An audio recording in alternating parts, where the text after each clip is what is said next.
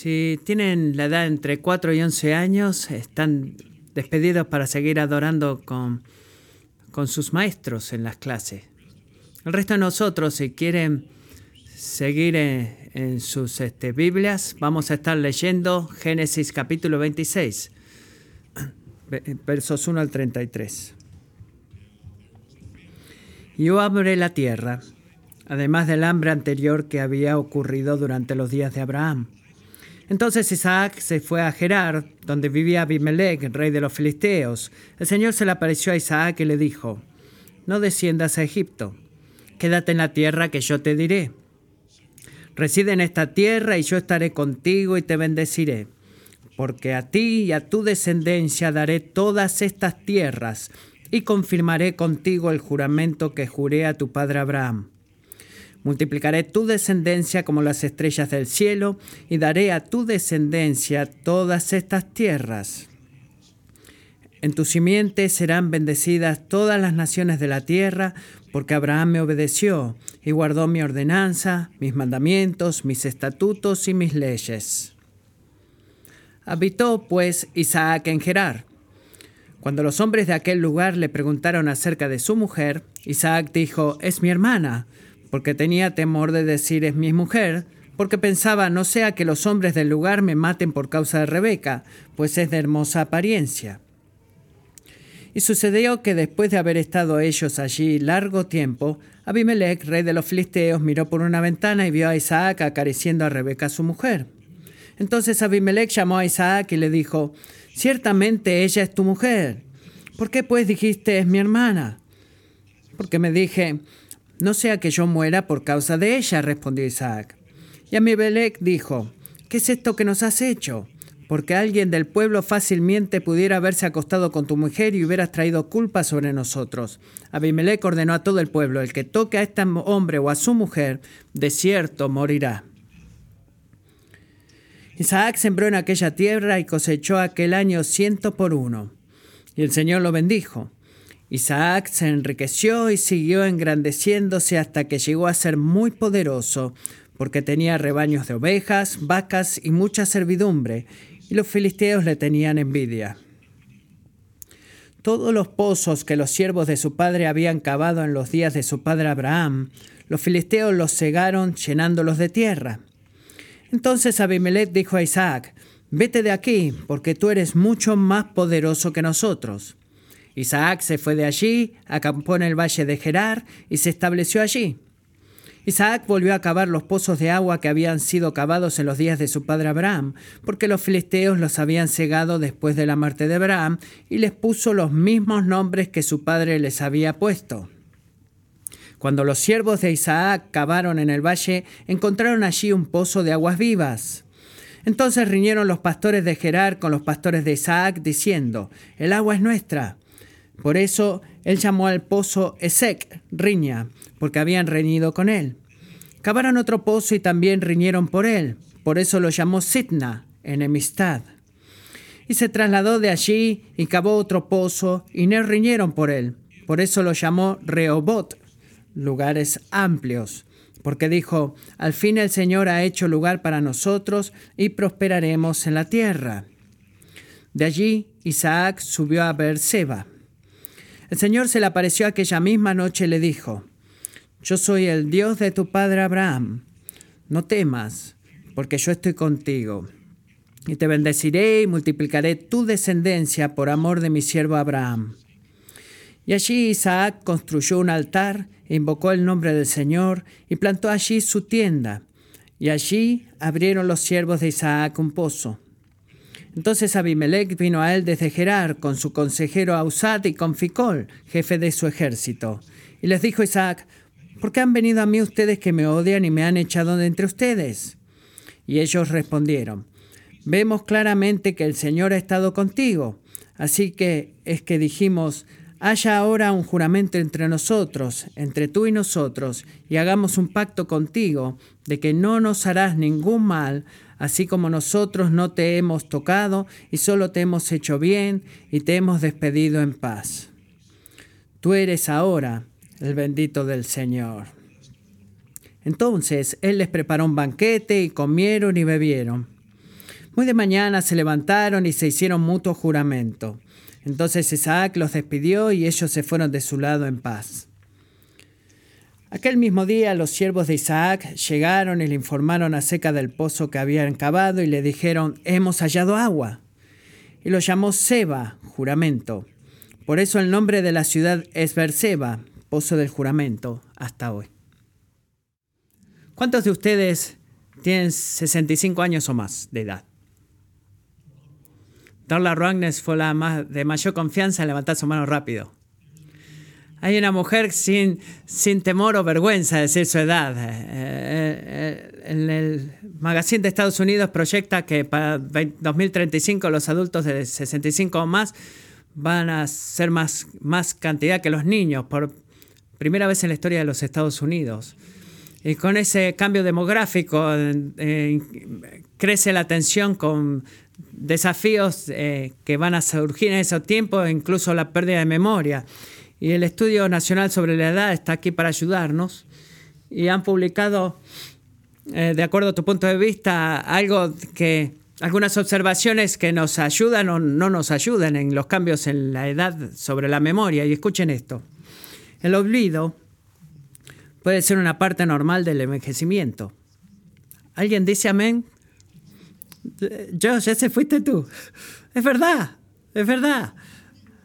Cuando la gente envejece, los cambios ocurren en todas partes del cuerpo, incluso el cerebro.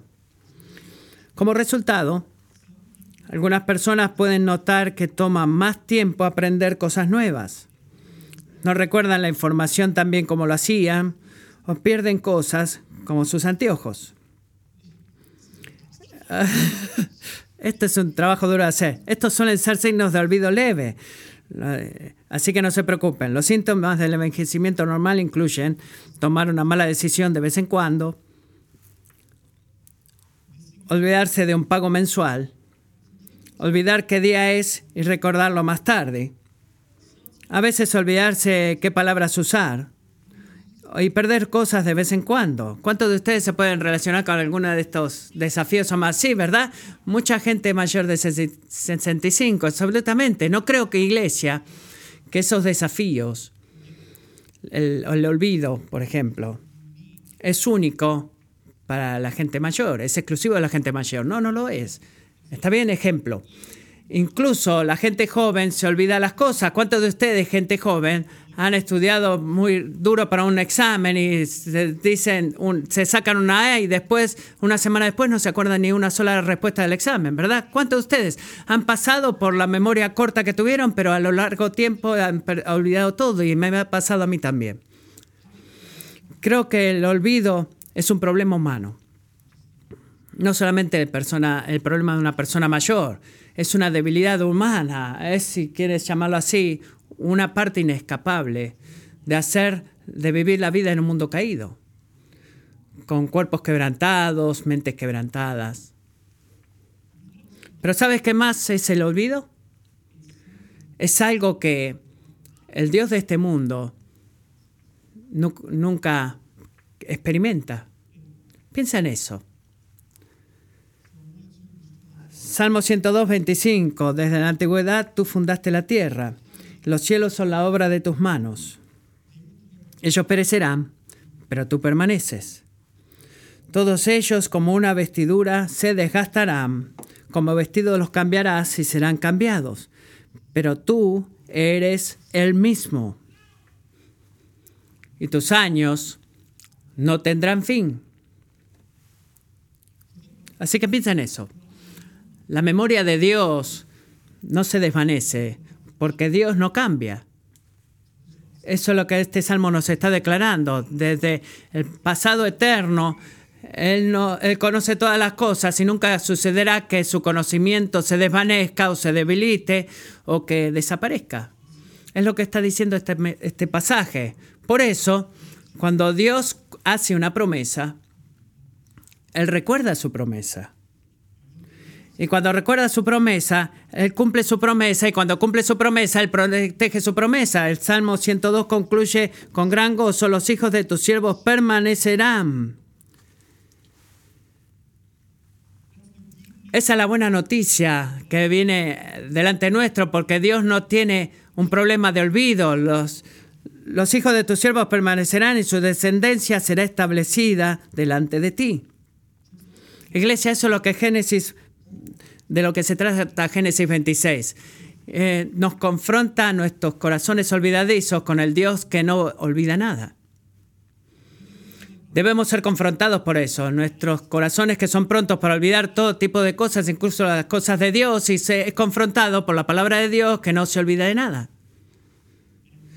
Y nos recuerda, más que cualquier otra cosa, que Dios siempre hace lo que dice que va a hacer. Siempre hace lo que dice que va a hacer, lo que significa que Él es preeminentemente merecedor de la obediencia eh, llena de confianza. Él no olvida nada, recuerda todo. Por eso, Él siempre hace lo que dice que va a hacer. Y debido a eso, Él es preeminentemente merecedor de nuestra confianza. Terminé. Ese es el sermón, ¿verdad? Eh, les doy eso en una corta versión por una razón, porque a través que vayamos pasando todo esto, no se olviden el gran mensaje, la parte principal del mensaje. En Génesis 26 da el punto de, nos da ese punto dándonos esta palabra de eh, estar sentados en el asiento principal en lo que es el cambio de guardia. Estamos viendo el cambio de guardia porque en el capítulo anterior, capítulo 25, Abraham muere. Escuchamos eso la semana pasada cuando Rick eh, de Grace Bible predicó y estoy agradecido por ese sermón. Y Abraham es aquel a cual Dios le juró en Génesis 22, 16, que le dijo, por mi nombre, por mí mismo he jurado, declara el Señor, que por cuanto has hecho esto y no me has rehusado, de cierto te bendeciré grandemente y le multiplicaré en gran manera tu descendencia como las estrellas del cielo y como la arena en la orilla del mar y tu descendencia por será la puerta de sus enemigos. En tu simiente serán bendecidas todas las naciones de la tierra porque tú has obedecido mi voz. Así que la otra pregunta a la luz de esto, cuando llegamos a Génesis 26, es que esas promesas multigeneracionales y bendiciones que Dios ha prometido a Abraham son esos grandes dones y regalos transferidos a la segunda generación, a Isaac. ¿O no? Esa es la pregunta flotante ahí. En otras palabras, ¿va a ser Dios lo que dijo que iba a ser? ¿Alguna vez te has preguntado eso? Tienes a alguien más que trata de confortarte leyéndote algo de la palabra de Dios y tú estás sentado ahí y hay una gran parte de ti que no está enteramente convencido de, esa, de, que de que esa promesa es verdad. No es una pregunta única a Génesis 26, sino que es una pregunta emana. ¿Hará Dios lo que dijo que hará? Y no quiero dejarte en suspenso, la respuesta a este capítulo es sí. Ha sido siempre será así, Dios es merecedor de nuestra obediencia porque Él dijo que va a hacer lo que va a hacer. Así que lo que vamos a hacer es ver diferentes razones de por qué esa respuesta es sí. ¿Cómo sabemos que Dios siempre hace lo que dice que va a hacer? Y por eso es merecedor de nuestra confianza. Esta es la primera razón. Punto número uno, porque el Señor recuerda las promesas de su pacto.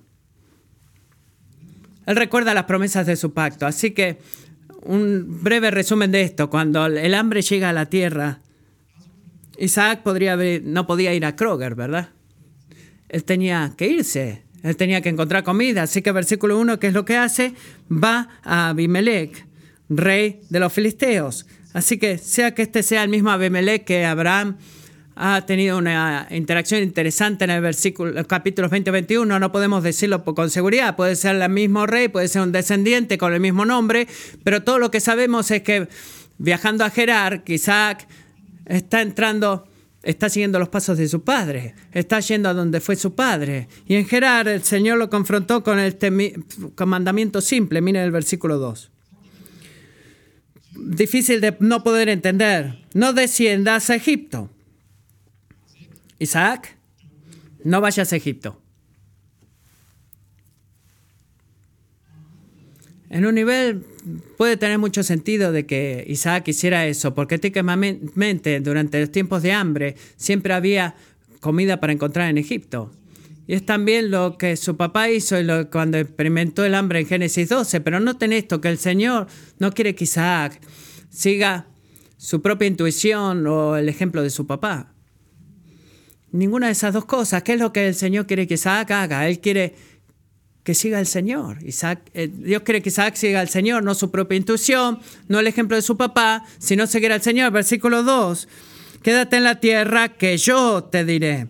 ¿Suena eso familiar para ti, iglesia? Debería.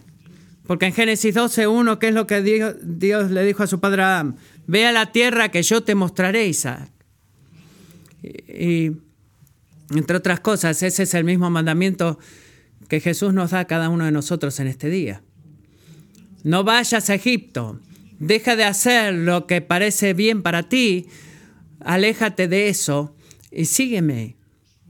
Confía en mí, deja que yo eh, llame el lugar en tu corazón. No es algo nuevo. Así que Dios dice desde el principio, mira el versículo 3, esto es lo que tienes que hacer, Isaac, reside en esta tierra, en Gerar, y yo estaré contigo y te bendeciré. Así que Dios no solamente dice, Isaac, hazlo porque, eh, sino ah, le da dos razones. Le promete a Isaac que le va a mantener su presencia y le va a dar su favor. Estaré contigo y te bendeciré. ¿Por qué Dios hace eso? ¿Por qué promete a Isaac su presencia y su favor?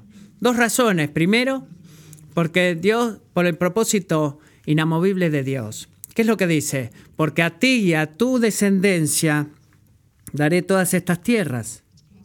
Ese es, es el propósito inamovible de Dios que causa a, a, que Isaac quiera estar en su presencia en su favor. Y después la promesa de su palabra, y estableceré contigo el juramento que juré a tu padre Abraham. Así que hay dos cosas que están moviendo al Dios del universo a derramar su presencia y su favor en la segunda generación, que es Isaac.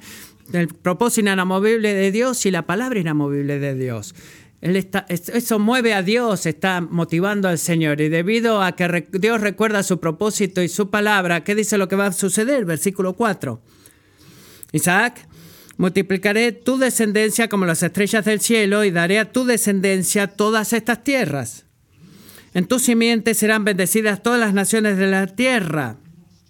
¿Sabes qué significa eso? Eso es palabra por palabra lo que Dios le había dicho a su papá, a, Abraham, de vuelta en Génesis 22. Escucha, amigo, el punto, el punto aquí es, no es de que Dios promete lo que le prometió a Isaac, eh, las mismas cosas que Dios le prometió a Abraham. No es el punto. El punto es, es que Dios recuerda las promesas que le hizo a Abraham y por eso él va a ser bueno con Isaac. Ese es el punto. Así que escucha cuidadosamente aquí porque necesitamos entender esto correctamente.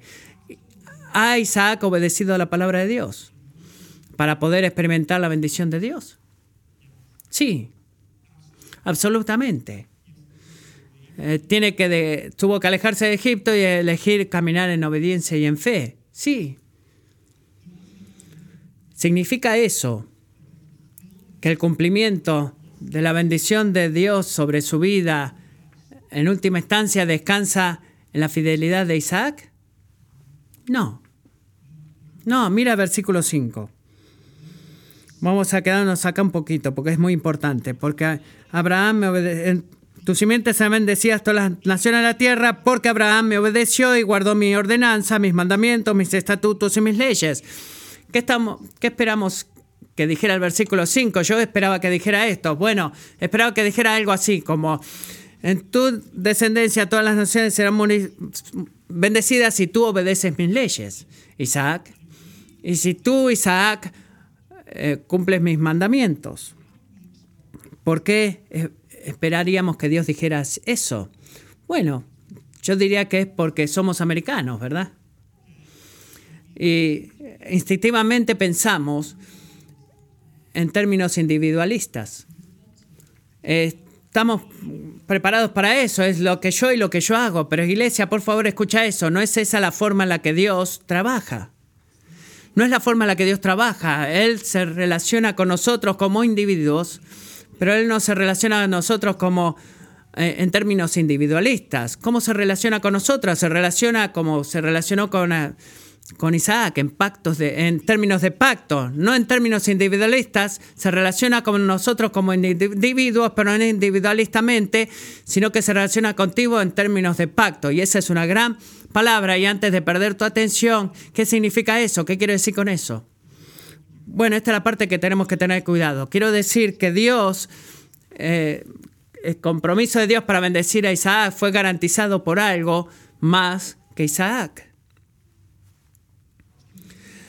El compromiso de Dios de bendecir a Isaac está comprometido con algo más que Isaac. Fue garantizado, perdón, por el pacto de Dios con Abraham. ¿Qué es lo que le dijo Dios a Abraham? Le prometió a Abraham y a sus descendientes de, herencia, abundante bendición. ¿Por qué? Porque Abraham eligió obedecer y confiar en el Señor. El Señor lo garantizó con un pacto en Génesis 22, indicando que la fidelidad de Dios, no la fidelidad de Abraham, va en última instancia a cumplir las promesas, y eso es lo que significa el pacto. Es un juramento y promesa o compromiso. Es un pacto. Cuando vemos eso, cuando vemos juramento y promesa, eso es un pacto. Así que Abraham, la obediencia de Abraham eh, eh, Dios le dice a Isaac que tiene que obedecer y abrazar la obediencia y la fe, pero por favor escuchen esto. La bendición que Dios prometió, que Isaac recibiría como resultado refleja la medida de su obediencia ni tampoco la, la fortaleza de su fe. No refleja eso, sino que refleja su relación con Abraham. Es un estatus, es el estatus de Isaac como el hijo escogido de Abraham, con esta conexión con Abraham y como el líder del pacto, el pacto que en última instancia asegura el favor de Dios sobre la vida de Isaac. Es el pacto con Abraham y es esa conexión y esa relación y es el punto del versículo 5, principalmente que la bendición de Dios no viene en el camino de Isaac por, por Isaac, sino que la bendición viene en camino de Isaac debido a Abraham y debido a que Dios recuerde a la promesa que le hizo a Abraham. Es tan importante recordar eso y entenderlo. ¿Por qué? Porque cuando Dios hace una promesa de un pacto, ¿qué es lo que está haciendo? Él está recordando la promesa de su pacto. Cuando la hace, Él recuerda, Salmo 105.8, para siempre se ha acordado. Piensa de esta forma, Dios nunca tuve, tiene que unirse a un grupo de ayuda para la memoria. Dice, para siempre se ha acordado de su pacto, de la palabra que ordenó a mil generaciones. Amigos, la buena noticia que tengo para ti esta mañana es que Dios no se ha detenido de, eh, de, hacer y recordar promesas de pacto. Él no ha detenido, no ha parado de hacer eso, sino que mantiene sobre nosotros pactos y promesas que son muy superiores a las promesas que recibió Isaac debido a la obediencia de Abraham. Para aquellos que están dispuestos a seguir a Dios hoy por fe, Dios tiene promesas de pacto que, asegura, que son seguras debido a la obediencia de Jesucristo. cuando Abraham no estaba, no fue completamente fiel, el Hijo Eterno de Dios en su vida y en su muerte fue perfectamente fiel. Hebreos 8:6, pero ahora Jesús ha obtenido un ministerio tanto mejor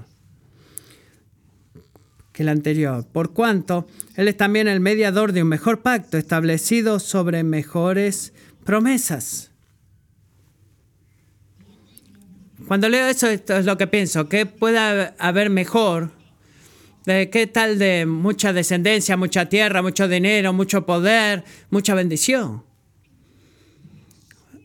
Eso es dulce, suena dulce eso, ¿verdad? ¿Mejor? ¿Mejor que eso? ¿Qué puede haber mejor que eso? Que las riquezas. Eh? Bueno, amigo, hay algo mucho más, más, más, mucho mejor que eso. Y es esa cosa que debe ser vencida si vamos a experimentar el gozo eterno en la presencia y el favor de Dios. Hebreos 8:12 dice, pues tendré misericordia de sus iniquidades. Y nunca más me acordaré de sus pecados.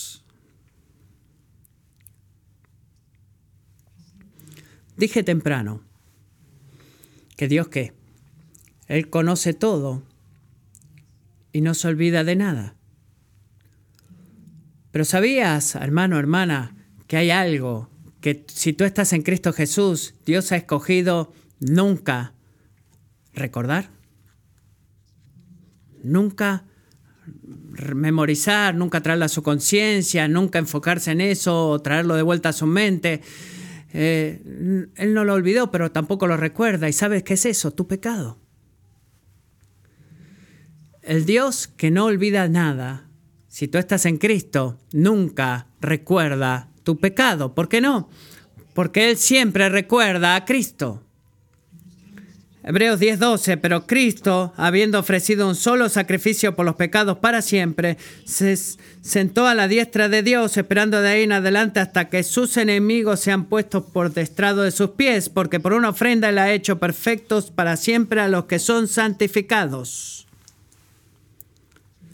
Así que, ¿qué significa eso para tú, para ti? Cuando Dios ve tu pecado, Él recuerda a Cristo. Cuando Dios ve tus caídas, Él recuerda a Cristo. Cristo murió para llevarse la culpa de tu pecado y Cristo vivió para hacerte siempre bienvenido en la presencia del Padre Celestial y es debido a Cristo que Dios está contigo, es debido a que Jesús que el Dios está contigo y es debido a que Cristo es que Él te ha dado la misión de ir a contarle al mundo de toda la bendición que está esperando para ellos en Cristo. Y es debido a Jesús. Y piensa en esto. Dios no puede olvidar más su promesa de pacto contigo de lo que puede olvidar el valor infinito de su Hijo amado. Él no puede hacer eso. Él no va a fallar en recordar a Cristo. Y por eso tampoco va a fallar en recordar de todos aquellos que somos encontrados en Él. ¿Y qué hacemos? Nos regocijamos como el apóstol Pablo en 2 Corintios 1.20, pues tantas como sean las promesas de Dios, en Él todas son sí en Jesucristo. Así que recuerda la gran idea. ¿Cómo sabemos que Dios siempre hace lo que dice que va a hacer? Razón número uno, el Señor recuerda las promesas de su pacto, no porque tú eres algo valioso para recordar, sino porque Jesús lo es. Él recuerda a Cristo. No, no te levantes mañana, cristiano, y te preguntes mirándote al espejo, con ojos dormidos, me pregunto si, si soy digno de ser recordado hoy. No lo eres. No lo eres. Porque sabes qué? Jesucristo lo es. Y si tú estás en Cristo, Dios nunca olvidará su promesa de pacto contigo. Esa es la primera razón. Gracias Señor por eso. Punto número dos, el Señor cumple las promesas de su pacto. ¿Cómo sabemos que siempre hace lo que dice que va a hacer? Él recuerda su promesa de pacto, segundo, él cumple las promesas de su pacto. Miremos el versículo 6. En respuesta a las promesas de Dios, que es lo que hizo Isaac, escogió obedecer, la obediencia de la fe. Versículo 6 dice, habitó pues Isaac en Gerar. Él hizo la elección correcta. Y de ese momento climático en el mundo nunca miró para atrás, Nunca dudó de la palabra de Dios.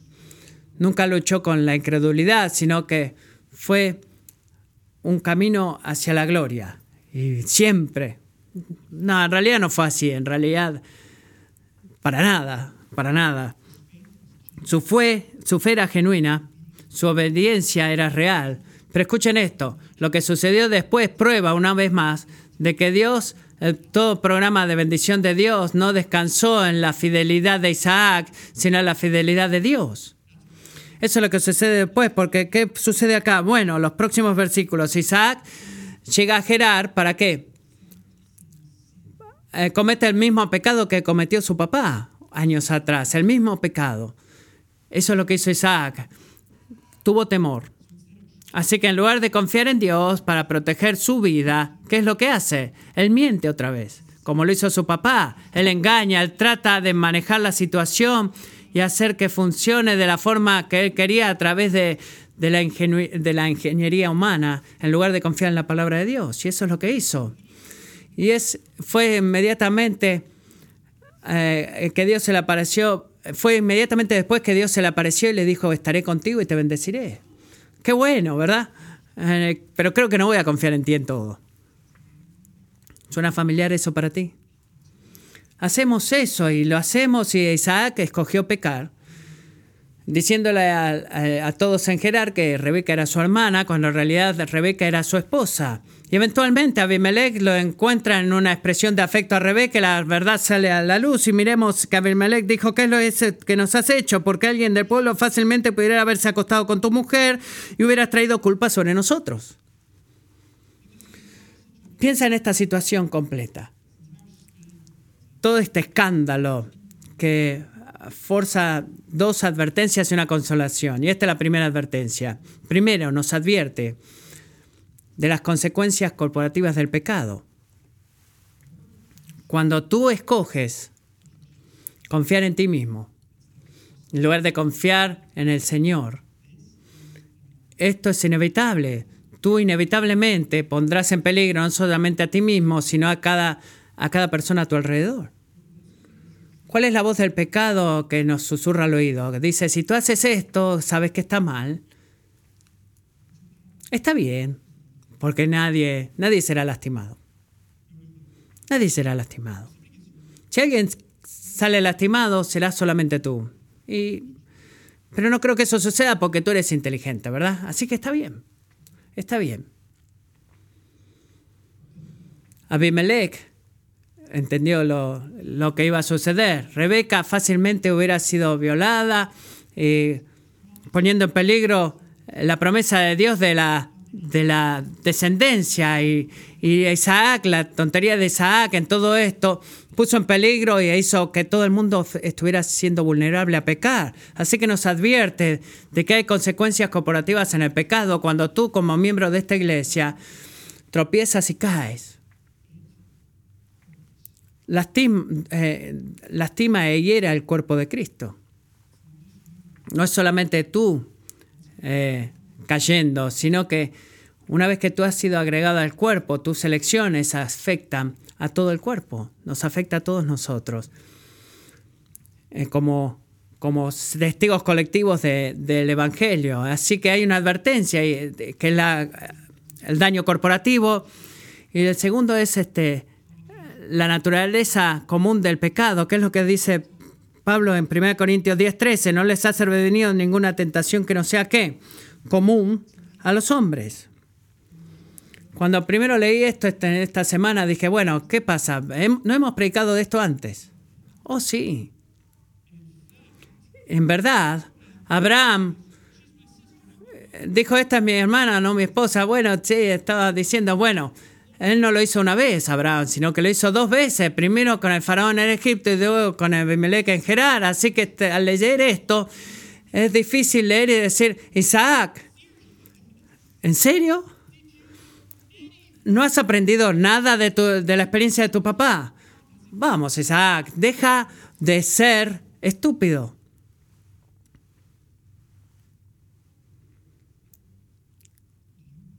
¿Te has dado cuenta? Tenemos que darnos cuenta de esto. Que la, la insanidad está a la puerta de cada de cada pecado. Está en el corazón de cada pecado. No sé si es la primera vez o la última vez. La insanidad está en el corazón de cada pecado. Y cuando vemos una hermana y hermana cayendo y tropezando y cayendo, ¿qué tendemos a hacer?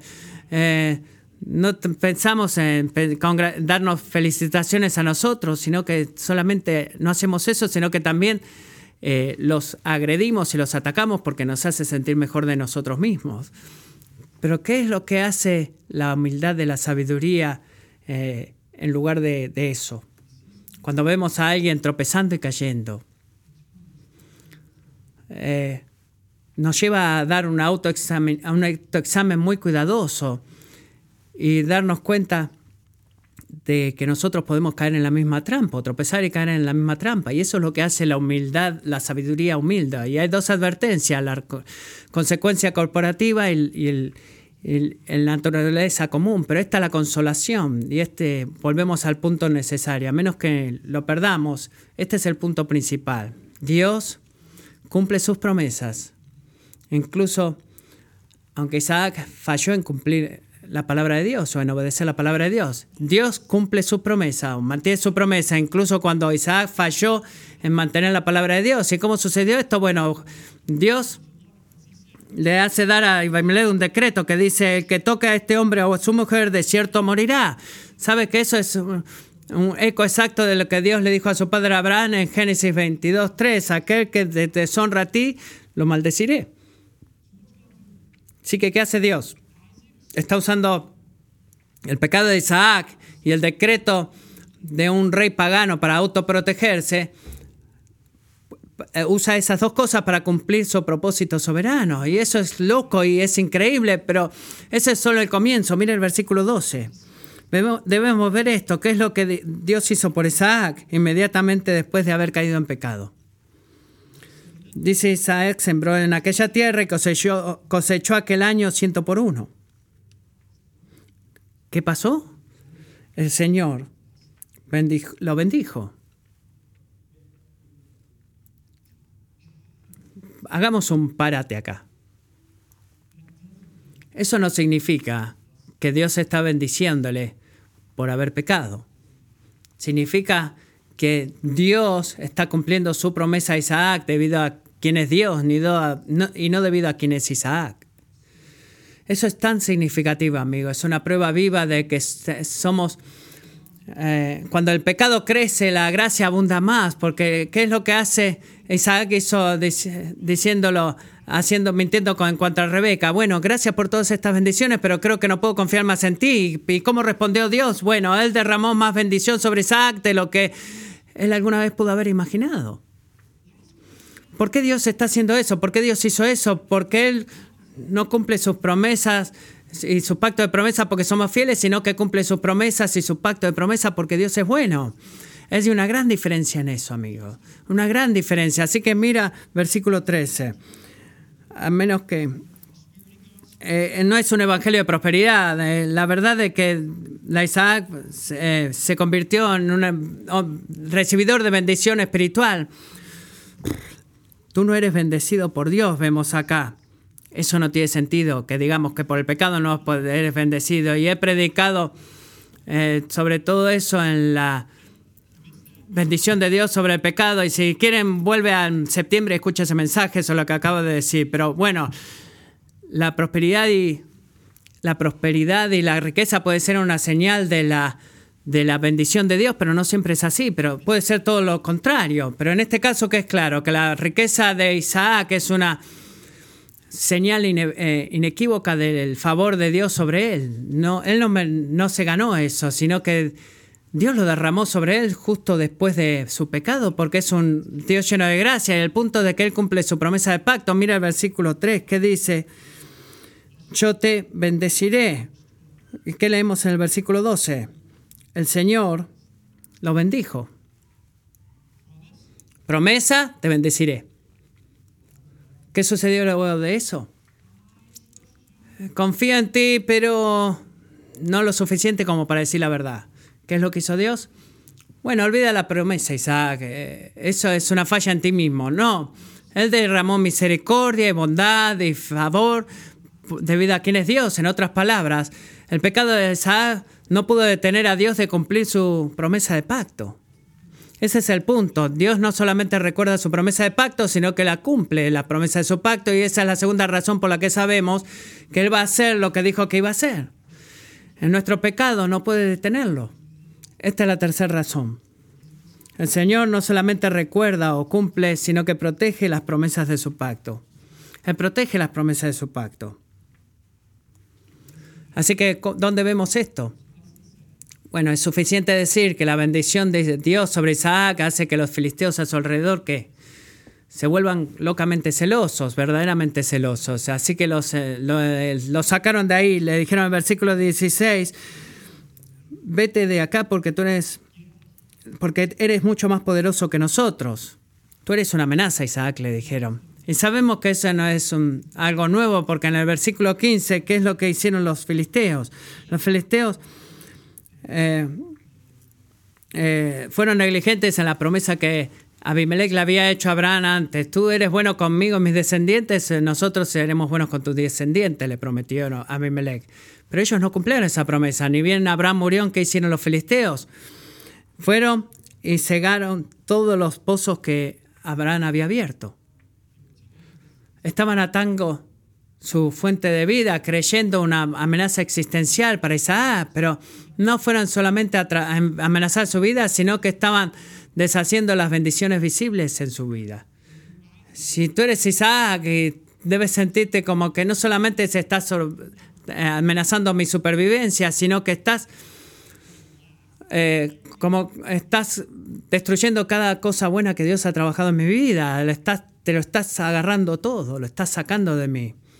Me pregunto si alguna vez te has encontrado en esa situación, alguna vez te sentiste como la gente en tu trabajo o en tu hogar, incluso en la iglesia, que alguna vez prometieron hacerte bien, ahora están clavándote un puñal en la espalda cada vez que te das vuelta.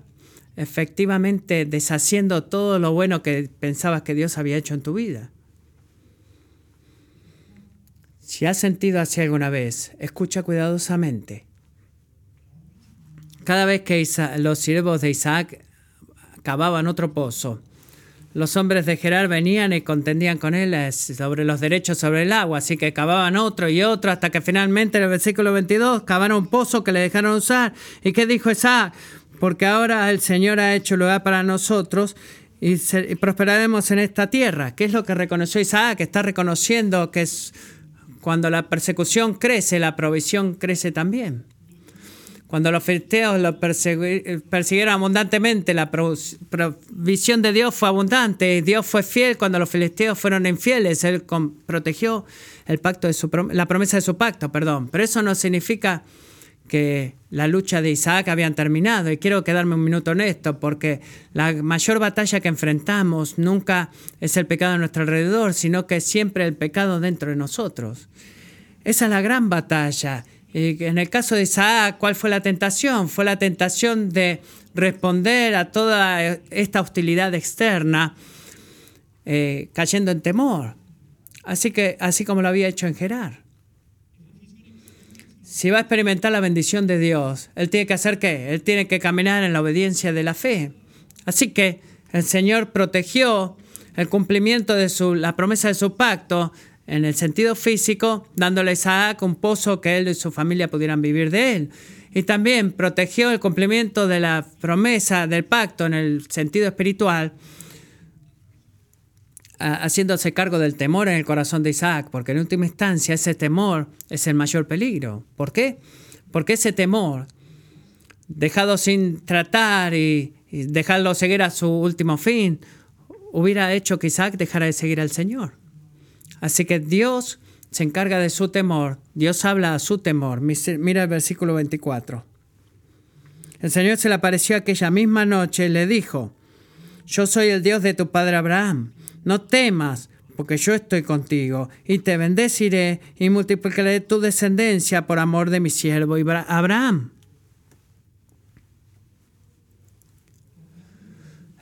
eso podemos pasarlo por alto tan rápido que nos olvidamos del significado de que Dios tiene en esto. Podemos ver cómo Dios se encarga del temor de Isaac en este, de este temor respondiendo cinco preguntas. Y quiero concluir con esto porque esta es como Dios se preocupa por nosotros en medio de nuestros propios temores. Cuando tú y yo estamos tentados a dudar de que Dios quizás no haga lo que dice que va a hacer, ¿cuál es la primera pregunta? Que Dios responde, ¿es quién? ¿Quién eres tú, Señor? ¿Te has dado cuenta que la realidad más importante en cada situación que alguna vez te encuentres no es lo que la gente diga o haga, sino quién es Dios? Algunos pasan por alto eso, pero te has dado cuenta que la realidad más importante en cada situación que te encuentres no es nunca lo que la gente diga o haga, sino quién es Dios. Es siempre quién es Dios. Mira el versículo 24. Yo soy el Dios de tu padre Abraham. Él no comienza diciendo, oh Isaac, lo siento mucho, que estés asustado, con temor. Él se le pone cara a cara y le dice, Isaac, yo soy el Dios de tu padre Abraham. Él está dando certeza a su identidad divina, está confrontando a Isaac con una memoria de su fidelidad y le recuerda a Isaac, amigos, he estado trabajando en la familia de tu vida por décadas, tu existencia es el fruto de un milagro. Yo soy el Dios de Abraham, tu padre. Es quien soy yo. Soy un Dios fiel, cumplidor de pactos. Isaac, si vamos a hablar de tu temor, empecemos enfrentando, a no empecemos hablando de tu temor a los filisteos, sino que empecemos hablando de mí. Yo soy Dios. Y esta es la segunda pregunta. ¿Está bien? Entonces, ¿dónde estás tú, Señor? ¿Dónde estás? ¿Qué es lo que el Señor dice de vuelta en el versículo 24? No temas. ¿Por qué? Porque yo estoy contigo. Estoy contigo. No solamente el Dios de, tu padre Abraham con un récord impecable de fidelidad y de, digno de confianza, de creer en Él, pero eh, eso es lo que hay en todos lugares, en las iglesias religiosas donde el pastor solo cree y los demás nadie cree. No, dices, Isaac, yo estoy contigo y estoy cerca de ti. Y hay tantas veces, amigos, en nuestra batalla contra el temor, donde el temor parece que nuestra vida eh, está en medio de la oscuridad, ¿verdad? Salmo 88, la base del Salmo. No siento tu presencia en ningún lado, Dios, dice el Salmo 88. Cuando tú estás en ese lugar, ¿sabes qué necesitas que haga el Señor? Necesitas que el Señor nos recuerde que a pesar de lo que sintamos, Él es un Dios que está con nosotros. Él está con nosotros. Estoy contigo, quizás me sienta muy lejano, pero no estoy lejano, estoy cerca y estoy contigo. Recuerda esta, esta cosa, tu conciencia o, conocimiento de la presencia de Dios no, representa si Dios está presente o no. Dios está presente por quién es Él, no por lo que tú sientas. Dios está presente porque Él siempre está con aquellos que están en Cristo Jesús, no por lo que tú sientas. ¿Quién es? Yo soy el Dios, el Todopoderoso, el Dios fiel que cumple pacto con tu Padre. ¿Dónde estás tú? Estoy contigo.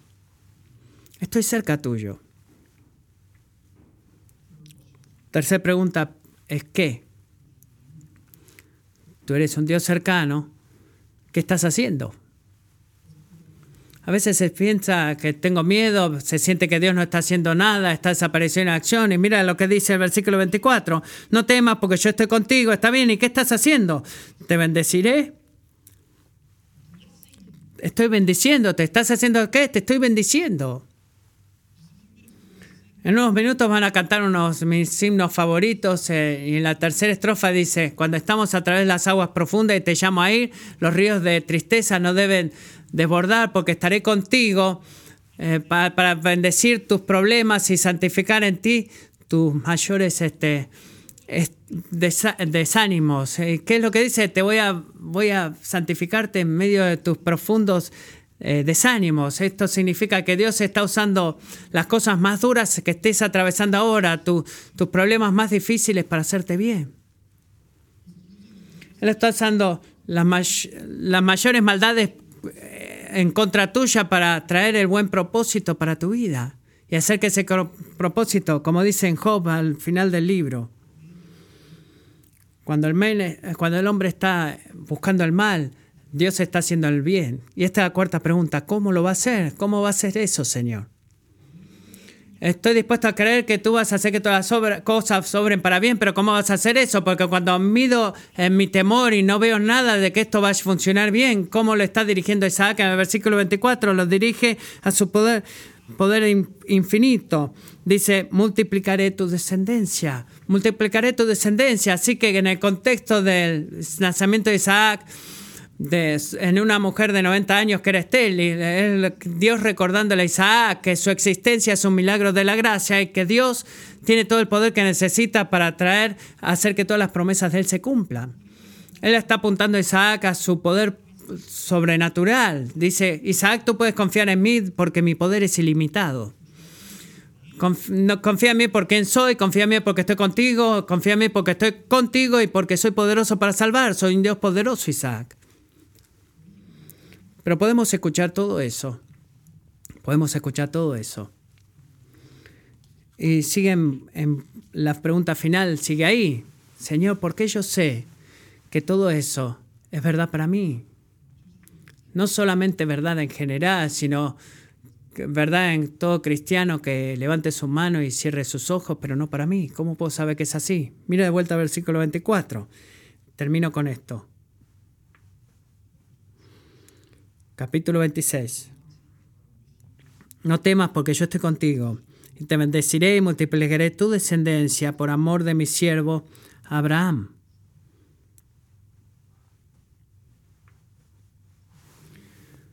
¿Cómo Dios responde la pregunta del por qué en tu vida en este día?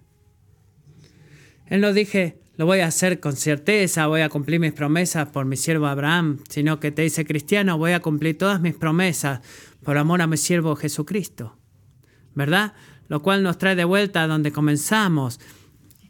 Dios cumple sus promesas, Dios recuerda sus promesas, Dios protege sus promesas por el bien, eh, por amor de aquel cual estamos indisolublemente unidos por fe, que es por Cristo. Lo hace por amor de Cristo, quien complació a su Padre en cualquier, de todas maneras, y tiene, está intercediendo por ti, clamando por ti, en favor de ti. Y Él no lo hace, Cristo no hace eso a un Padre eh, que no, no le presta atención, sino a un Padre ansioso que mandó a su Hijo a vivir por ti, a morir por ti, a resucitar de la tumba por ti, para que su promesa poderosa de todo bien para tu vida descanse, no descanse en la bondad y en la obediencia del hombre, sino en el, en el amor y el poder de Dios. Así que Isaac, no temas, cristiano, no temas.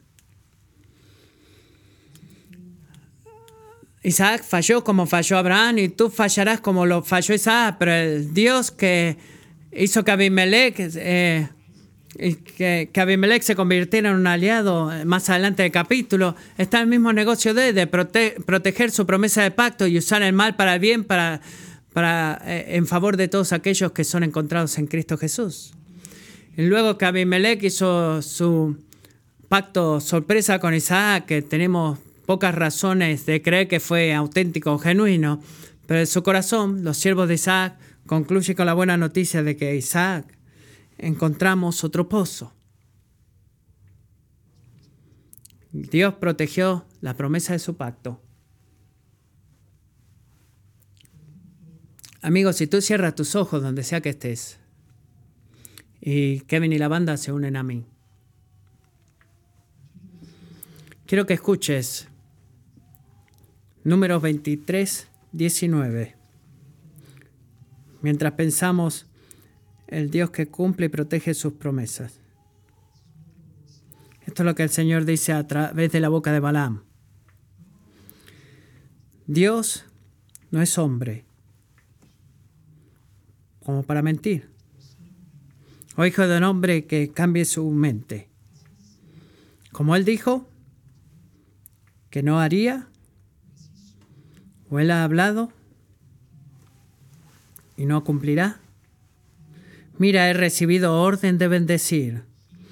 Si Él ha bendecido, yo no lo puedo anular.